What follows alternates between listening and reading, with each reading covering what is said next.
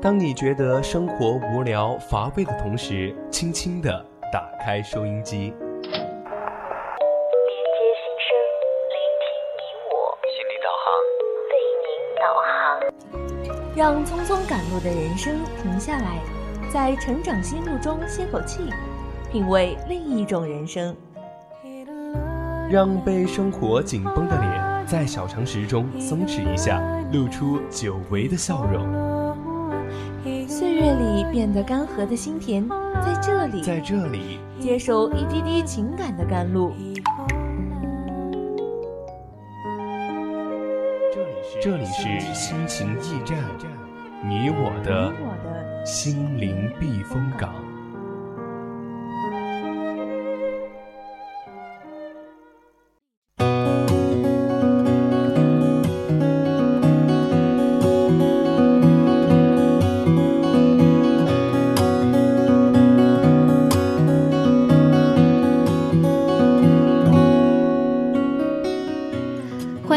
这里依旧是我们的心情驿站，我是蔡坤，我是雪梨。哇，我刚在这儿都卡了一下，可能每次都是因为自己没有播上半段的话，我在下半段来的时候呢，总是会有种莫名的紧张感。代入感不够哈啊！今天呢，我们还是要讨论一下我们的下半段节目的主题。嗯，我们下半段的主题呢，就是生活不会辜负每一份努力，没有一种运气会是偶然。呃，对我们今天的这个话题呢，应该也是大家评论平时啊讨论比较多的一个了。那在讨论之前呢，还是先来说一下我们的互动方式。短信编辑大写字母 VOC 发送到零八三幺三五三零九六幺。现在，如果你想立刻马上来和我们一起讨论今天的话题的话，欢迎加入我们的 QQ 听友私群二七五幺三幺二九八。当然了，如果说你想玩微博的话，那么也可以艾特 VOC 广播电台，艾特 VOC 雪梨。微信上呢，则编辑小写字母宜宾 VOC 幺零零，宜宾 VOC 幺零零。对，呃，再说一下我们今天主题啊，说是努力和运气的问题。因为其实，在我们的生活中，我们会遇到各种各样的一些突发事件，有的会为我们带来一些欢乐，但是有的可能却以一个困难、一个挫折的方式去出现，然后来帮助我们的成长。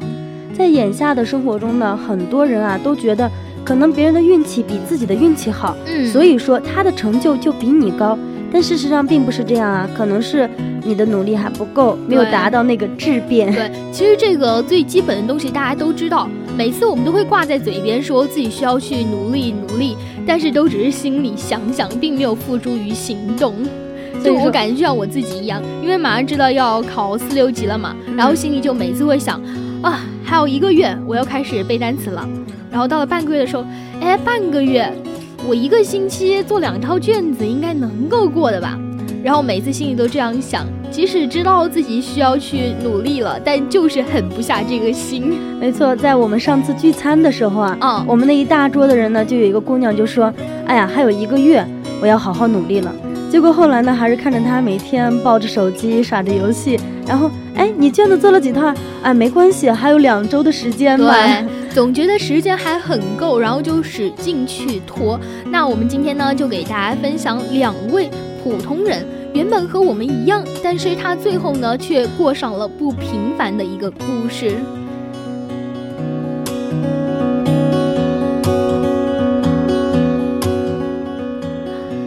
要说的两位普通的人呢，一个是修复古籍、带明星看展、做时尚编辑，而另一个呢是辞掉了华尔街的工作，专心画画，喜欢旅行，并且创立了三六五民宿计划。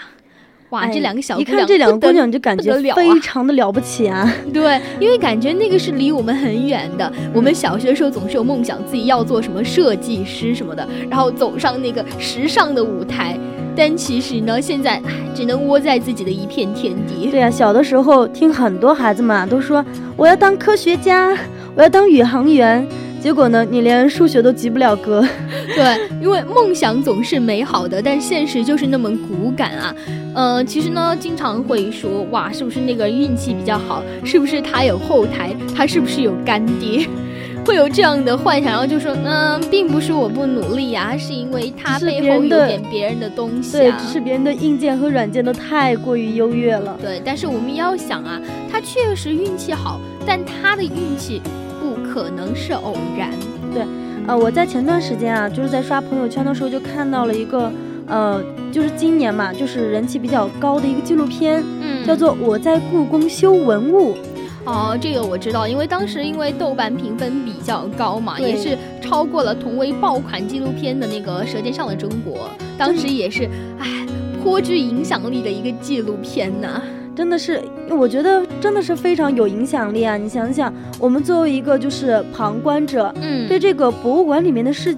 就世界一直都保有一份好奇心，但是我们没有办法知道，这样一部电视剧出来之后啊，这样一个纪录片出来之后。就真的是为我们打开了另外一个世界。没错，因为大家会觉得，在故宫修文物，真的我觉得好厉害哦，都是些呃古文物啊。人家会觉得你稍有不慎的话，你就毁了我们的一些东西，一些呃文化遗产啊什么的。对，然后就会觉得很害怕。所以可能在他的那个纪录片里，他会有一个光鲜，然后他的背后呢，然后就需要的是一个非常大的一个耐心和定力了。不然的话，你那个东西要是出了什么一点点错，那简直不得了啊！对呀，因为我每次在看电视剧的时候，你看他们真的是很刻板，然后觉得他们的工作特别的高大上，不像我们现在生活中所接触到的这些。那个时候觉得他好羡慕他们呀，可以就是跟那些。特别就是很著名的一些文物进行面对面的接触啊，就觉得很了不起。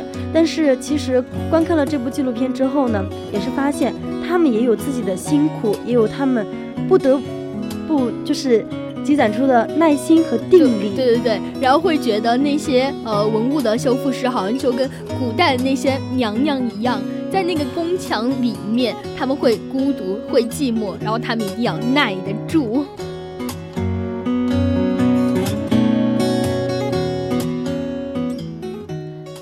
不只是那些匠人，每一个普通人的身上都存在着一个化腐朽为神奇的一个能力，每一个人的身上都有他无法代替的魅力。而现在呢，我们要说到的就是今天的第一个普通人。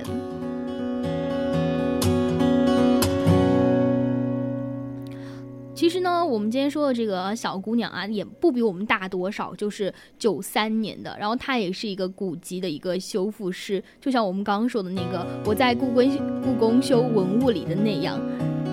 还是感觉蛮惊讶的。小小年纪竟然沉得下心去做那样的工作。对，像这样一个年龄的姑娘啊，就是可能就会像我一样，哎，偶尔就是读个书呀，就文艺一点就去读个书呀，听个音乐，去散个步，逛个街。但是呢，也有可能会去，就是，啊，搞一些自己的想法，就比如说去旅游，或者说做一些别的事情。但是他在这么年轻的年龄就能够沉下心来去做一份修复古籍的工作，对，觉得真的很了不起。不仅是这样。这个二十三岁的姑娘身上呢，除了是呃古籍修复师，她还担任了时尚杂志的一个助理，然后要去协助那些明星拍照，带明星看时尚展，甚至是还要呃担任一个翻译的问题。而且他曾经呢，还是到意大利游学的时候嘛。因为语言不通，然后遭遇各种什么抢劫，哇，怎么说呢？虽然说到抢劫的时候会让人感觉，呃，我自己并不愿意遇到那些抢劫这件事，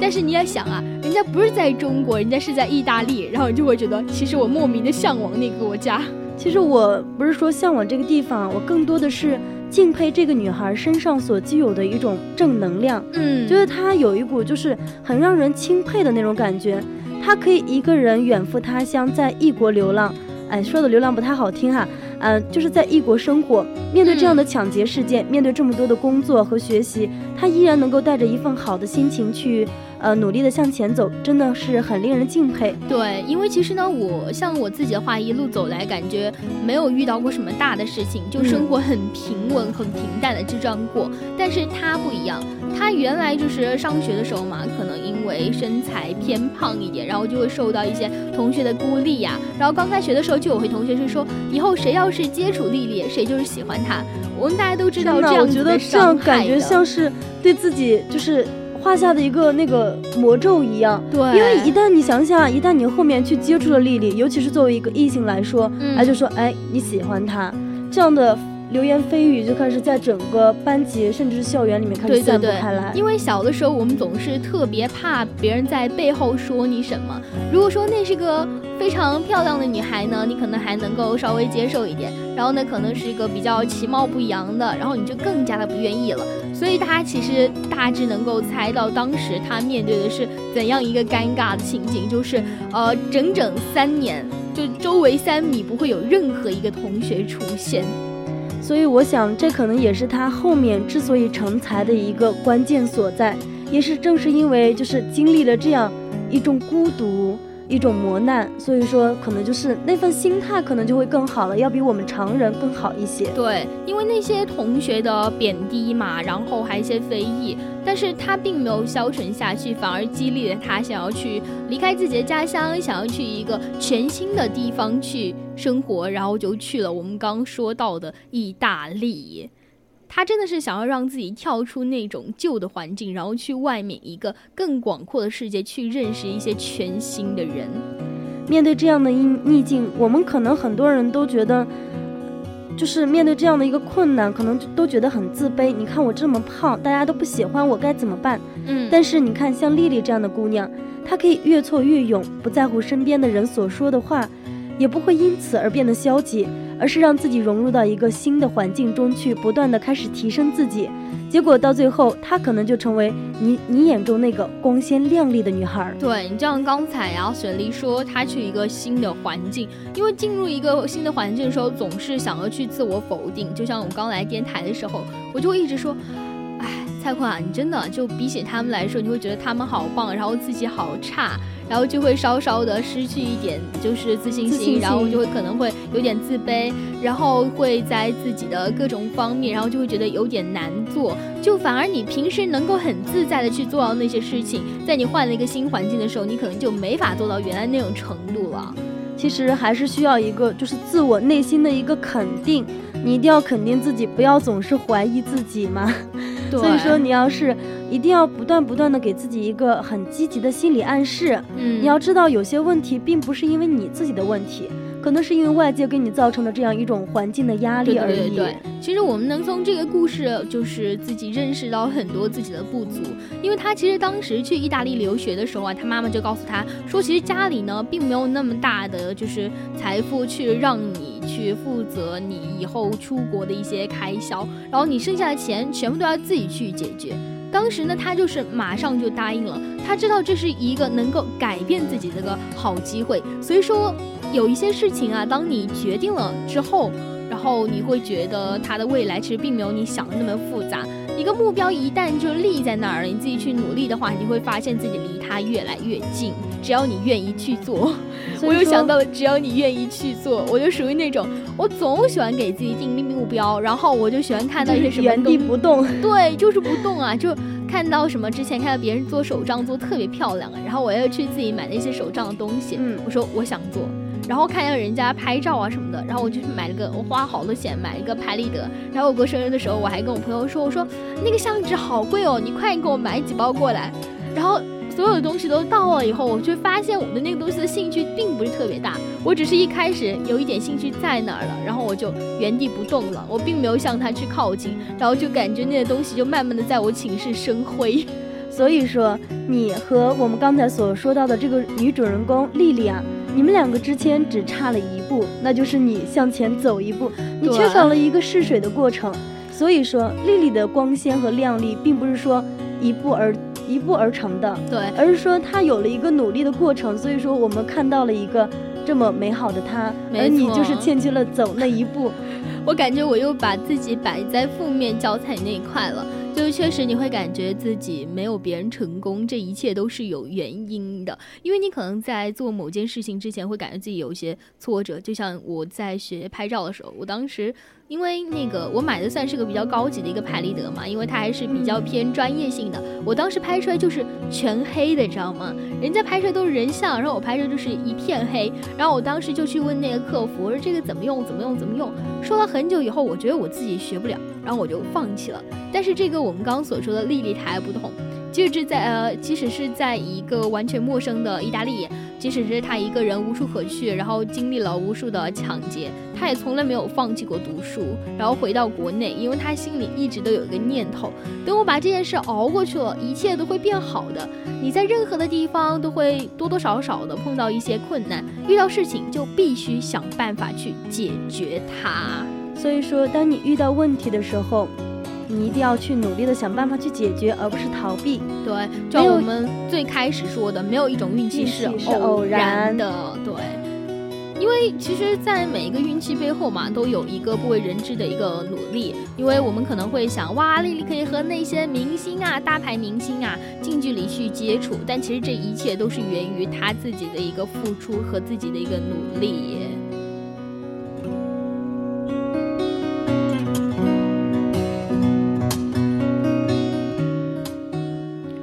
很多人会好奇啊，哎呀，我也想做时尚助理呀，为什么没有这样的工作等着我？我觉得可能是吧，有，就是他可能是缺少这样一个机会，又或者说他的努力还没有达到这一步。对对对，因为其实我小的时候也会想啊，我要做设计师，哎，服装的、首饰的，各种各种。但然后我就会抱怨说没有遇到这个机会，但很可能就是因为你没有自己没有抓住这个机会呢。就像我们刚刚说的丽丽，她刚开始呢其实就在留学的时候逛街，然后等朋友试衣服，她愿和那些店主就聊天嘛。没想到那个店主竟然是一个时尚杂志的一个编辑，然后她也就因为这次的偶遇，然后她自己又比较出色的一个口才嘛，然后就给自己争取到这个时尚杂志助理的一个工作。我想你要是遇到一个呃店主的话，你要是在哪个地方买衣服，首先一点，你不会跟那个店主去交流；其次，你即使知道他是时尚编辑，你可能还会紧张，而不想要去展示自己的一个优点，然后让人家去就是吸引人家目光，然后让人家来收你。其实听到你讲这个，就是这一段他的经历的时候，我想到了一句话。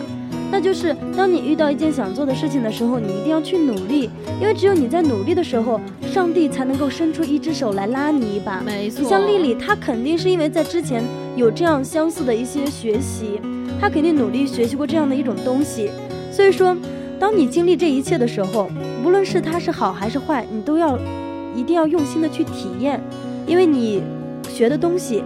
并不是说是没有用的。而说，在未来的某一天，可能会潜移默化的影响到你；而在某一天，也许你会遇到这样一个时机，让自己所学的东西。得以展示，对，就像我们平时读书一样，会经常有人说，哎，这数学学了有什么用啊？就我要是以后去买菜什么的，我只要会用那个，对啊，对啊，算术平方根呀，对对对对对。但是你要想，这本来就属于你一个学术的积累啊，指不定什么地方你就用到它，然后人家就会觉得，哇，你这个人还是蛮博学的嘛，让我觉得你不一样。所以呢，你千万不要惧怕那个未来，你不要说我遇到了一件稍显困难的事情，我就想要放弃，千万。不要害怕改变，因为有的时候呢，改变并不能说是一件坏事。世界这么大，绝对不是你用嘴说说就可以的。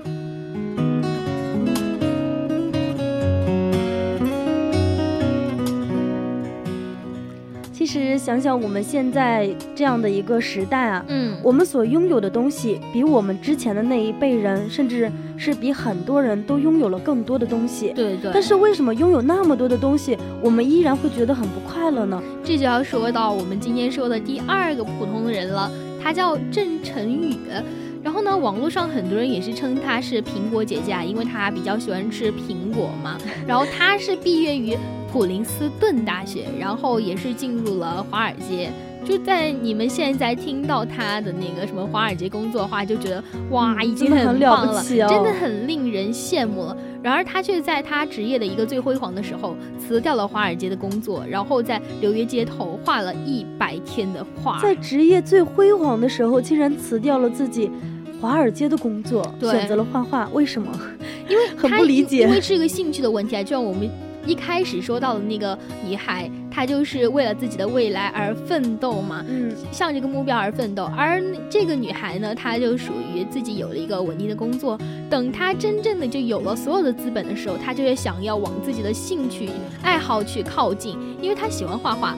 因为他喜欢画画的话，他就愿意在街头作画。而他呢，曾经还有一个经历，是因为他自己比较喜欢喝咖啡嘛，然后呢，曾经也是就探访了三百多家咖啡厅，并且将每一家的咖啡的特色都用自己的方式保留了下来。真的是兴趣是一个人最大的导师啊！真的是，你看有这样的一个兴趣，你不然不仅可以去享受这个过程哈，就像喝咖啡一样，嗯他可能会比较喜欢喝咖啡，但是在喝咖啡的过程中呢，他享受这个过程，而且也享受他所做的这件事情给自己带来的一个快乐。所以说，当我们人生中遇到一些自己想做的事情的时候，你一定要拼尽自己的全力去努力。也许你这一次努力就能够成就自己，也许踏出了一片新的天地。所以说呢，在生活中还是去拼搏一把吧。对，因为你看，我们刚刚说到开头的时候也说说这个女孩呢创建了一个三三六五的一个住民宿的系列，因为他就是比较喜欢旅行嘛，然后就想要靠向自己的呃梦想去拼搏一次，然后呢，他的足迹也是遍布了像美国，然后英国、非洲、印度、西班牙、瑞士等十八个国家。哇，真真觉得好赞呢！像我长这么大，我还没有出过国，感觉白活了二十年。所以说我们在大学一定要好好的修炼自己的本事，然后在大学毕业之后赶快去几个国家旅旅游吧。哇，人生太短暂了。对，但是你要想，在我们去旅游之前，我们需要一个资本去支撑着我们。就像这个女孩，她一开始是在华尔街工作嘛，嗯就自己有了一定的钱以后，然后就再去想要追求一个自己的生活。其实她原来有过说学业受挫之类的，但是呢，越是在脆弱的时候啊，人就是越能爆发自己的一个潜力。当你走到低谷的时候，那么之后的路程可能你会比原来更加的积极，更加的向上一点点。对啊、因为在你就是处于一个低谷的时候啊，嗯真的是挫败感太强了。就像是在我在上初中的时候啊，在有一次不是转学的时候嘛，嗯因为没有学校可以上，然后那段十几天的时间，我都是在姑姑家一个人去学习。但是后来就是通过一次考试，然后考到了那个那所学校之后，我就特别特别珍惜在学校学习的时光。对对所以说，当你经历过一些挫折的时候，你就知道，当你失去的那些东西真的是太可贵、太可贵了。所以说，我们在我们这个路上啊一定要敢于去尝试。如果说经历了失败，或者说经历了眼前的这样一些挫折，没有关系，你一定要坚定不移的走下去。也许前面就是一片光明啊！对，因为我们不管是像我们现在选择自己的一个专业，或者说选择未来的一个职业方面，其实我们每个人都在努力的去尝试，去试那样一样东西到底适不适合你。我们只有经历过失败、挫折以后，才能逐渐的明白到自己想要做的究竟是什么。在每个人的身上呢，其实都有一个不可替代的闪光点，就像是我们蔡坤的声音啊，他的声音很甜美，所以说每次听到他的声音呢，都会觉得很开心。所以说他他这个就是选择了一条比较适合自己的道路，做了一个电台的主播。对，就像我们雪梨，她可能对于一些事情上，她的观点就会比较偏理性化一点。所以呢，我们的心情驿站也是少不了我们的雪梨。哇，我们一定要在节目的最后互相的 对吹捧一番，表扬一下我的 partner。不像是其他的节目都要互损，我们是互互赞。对，因为毕竟嘛，作为搭档的话，我们还是要互相支持的。那今天的心情驿站到这里结束了。哇，今天我们又鸡汤了。干了这碗鸡汤，你随意。对，好了，那我们下周三不见不散。我是蔡坤，我是雪梨。拜拜。